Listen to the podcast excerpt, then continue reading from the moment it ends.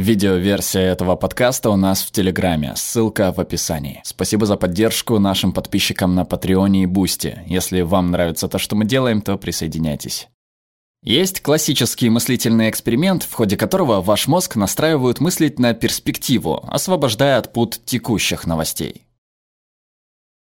Он звучит следующим образом. Если бы раз в сто лет печатали газету,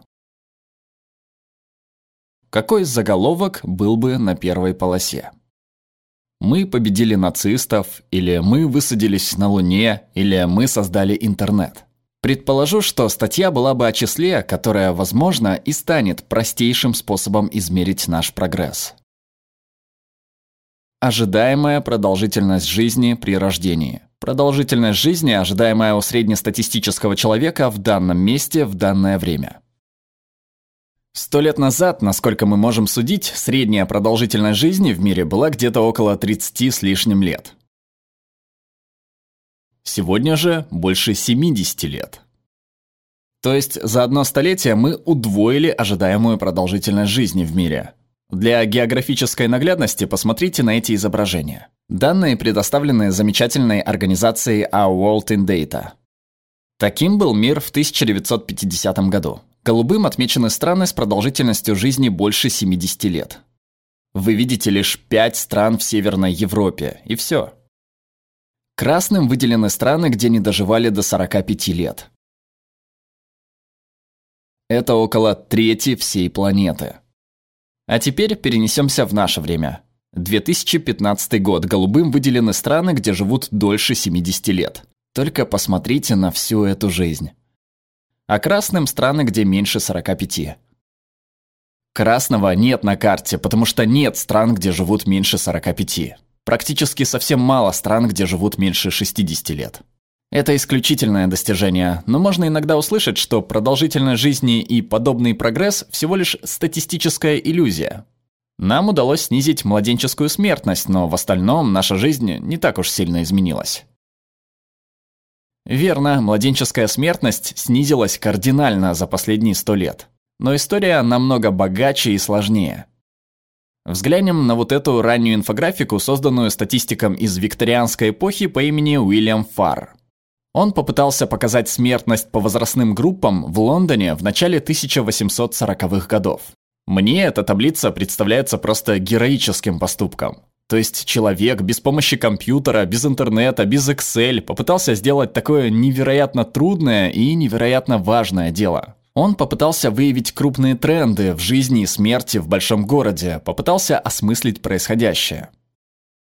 И его график показывает, что среди детей был ужасный уровень смертности. Не только младенцы, но и дети 5-10 лет умирали с пугающей частотой. И практически никто не доживал до 85 или 90 лет.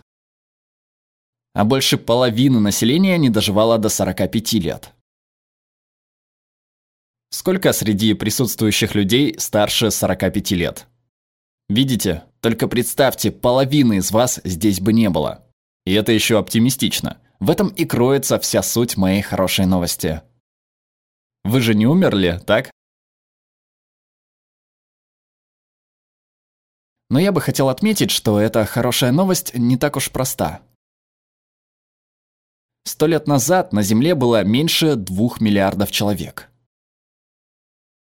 Сегодня нас почти 8 миллиардов, и это не предел. И у нас такой неудержимый рост населения не потому, что люди заводят больше детей, а скорее потому, что люди перестали умирать, и поколения начали наслаиваться. И у нас теперь проблемы типа изменения климата из-за таких вот глубинных процессов. Если бы смертность была такая же, как и в 1920-х, мы бы сейчас даже близко не подошли к такому масштабному климатическому кризису. Потому что на планете просто не было бы достаточно народу, чтобы выпускать в атмосферу столь значительное количество углекислого газа. Странным образом, изменение климата – это непреднамеренное следствие индустриализации и роста продолжительности жизни. Так что вся эта добавленная жизнь – палка о двух концах, как и любое изменение такой степени. Но я бы хотел отметить не только то, что нам удалось это сделать. Мне кажется, намного интереснее понять, как мы этого добились. Этот вопрос занимал меня последние годы, именно этим исследованием я занимался. Пытался выяснить, что стало первопричиной подобных судьбоносных изменений, что стоит за этим изменением. Считаю, мы должны сказать, учитывая, что творится сейчас в мире, нам надо особенно выделить, то есть просто звонить во все колокола и говорить об одной из первопричин, а именно о вакцинах. Верно, мы удвоили... Согласны, да? Спасибо. Это же я их изобрел, так что спасибо. Начиная с кори и до полиомиелита, гриппа, туберкулеза, свинки и ковида. Вот если бы мы отмечали победу над корью так, как мы праздновали высадку на Луну, то сейчас бы в мире меньше сомневались, вакцинироваться или нет. Но я также считаю ошибкой фокусироваться исключительно на победном шествии науки и таких материальных объектах, как вакцины, антибиотики или рентгеновские лучи. Чтобы пояснить свою мысль, я думаю, будет полезно вспомнить историю, как мы справились с самой страшной угрозой в XIX веке. С молоком.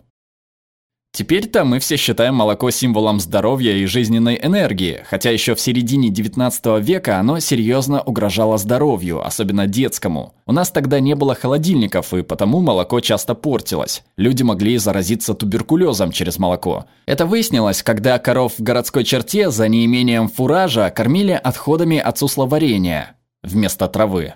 Отличная идея, и коровы давали голубоватое молоко, так называемое сусловое молоко, которое было очень опасным. В 1850 году больше половины всех смертей в Нью-Йорке пришлось на маленьких детей, которые умерли от зараженного молока. Я догадываюсь, о чем вы думаете. Вы думаете, я знаю, как мы решили эту проблему с помощью науки, с помощью химии? Так? То есть решение всем известно. Оно указано на любой упаковке молока в любом магазине по всей стране, так? Пастеризация. Хотя история пастеризации может служить примером того, что наука не всесильна, потому как Луи Пастер придумал свой способ стерилизации молока еще в 1865 году. А пастеризованное молоко как стандартный продукт появилось на полках американских гастрономов лишь в 1915 году, то есть спустя целых полвека. И это потому, что наука и химия сами по себе недостаточны для притворения в жизнь значительных изменений.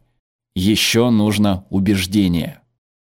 Необходимо убедить людей пить пастеризованное молоко, нужно убедить производителей пастеризовать молоко, а для этой задачи нужны совсем другие кадры. Нужны журналистские расследования, нужны законодатели, борцы за справедливость. В те времена сложилась целая субкультура сторонников пастеризации – Невероятно, но среди них был магнат, владелец универмагов по имени Натан Штраус, который так увлекся идеей пастеризации, что стал спонсировать молочные кухни по всему Нью-Йорку, где пастеризованное молоко по сходной цене могли купить малоимущие, и у них возник спрос на этот продукт.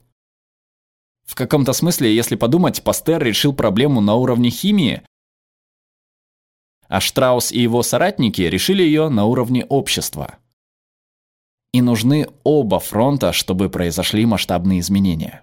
Есть еще одна первопричина, о которой мы не часто вспоминаем, что кажется странным в контексте прорывных инноваций, а именно речь о крупных бюрократических институтах.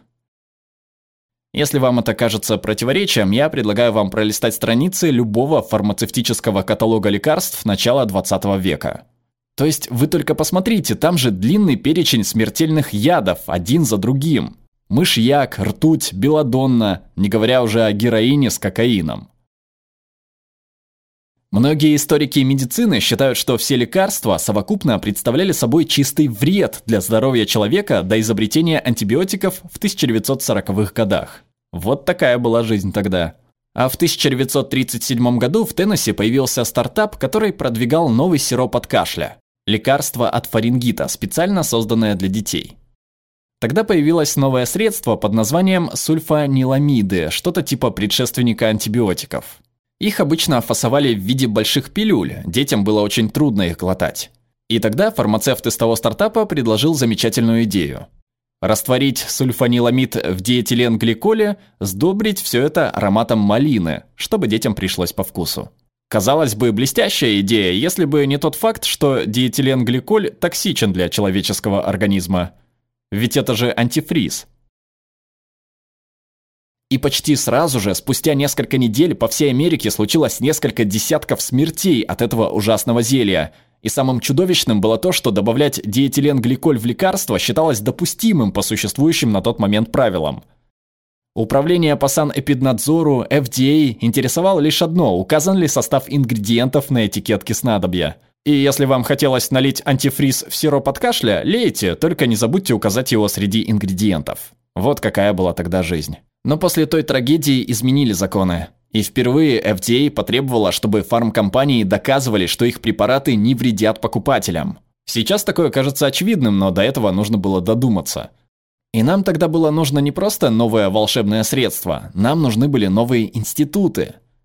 Нам нужны были медицинские инновации типа трех фаз испытаний и рандомизированные контролируемые исследования, и регуляторы, такие как FDA, которые бы отделяли фальшивки от настоящих лекарств. И подобные институциональные инновации будут все более востребованы в предстоящие десятилетия, потому что во всем мире прямо сейчас есть хорошо финансируемые ученые и серьезные лаборатории, работающие над проблемой самого старения.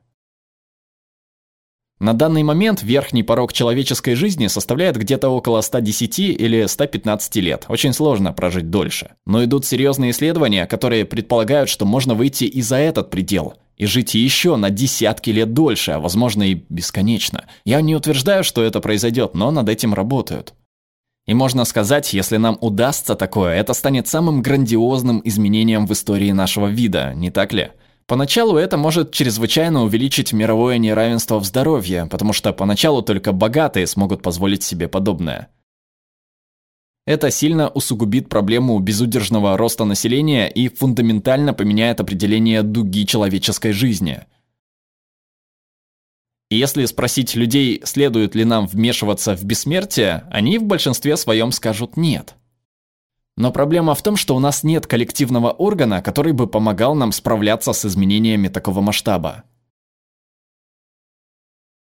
Мы сейчас как FDA в 1930 году. Давайте, делайте свою таблетку бессмертия, только не забудьте указать ингредиенты на этикетке.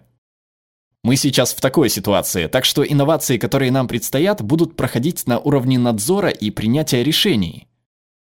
И полагаю, что мы способны на такие изменения, если потрудимся. Теперь мы все понимаем, что чрезмерное регулирование – это проблема. Так что нам придется создать органы принятия решений, которые будут чувствительны к опасностям и непреднамеренным последствиям, а также по-настоящему открыты для новых возможностей. Нам следует меньше фокусироваться на бесконечном продлении жизни, а больше на сокращении недостатков в здравоохранении, здесь и в мире. Только подумайте, через что нам пришлось пройти за последние полтора года – Ожидаемая продолжительность жизни белых американцев в 2020-м сократилась на год, и все из-за ковида. Афроамериканцы потеряли три года. Нам следует сфокусироваться на уменьшении разрыва между продолжительностью жизни и здоровья, то есть периодом, когда мы в целом здоровы и полны энергии. Думаю, все согласятся, что такие проблемы заслуживают решения, и в нашем распоряжении есть инструменты для их решения. Если первая великая революция в области человеческого здоровья заключалась в продлении человеческой жизни в среднем, то вторая должна сократить этот разрыв. Большое спасибо. Перевел Диду, отредактировала Наталья Ост, озвучил Глеб Рандолайнин.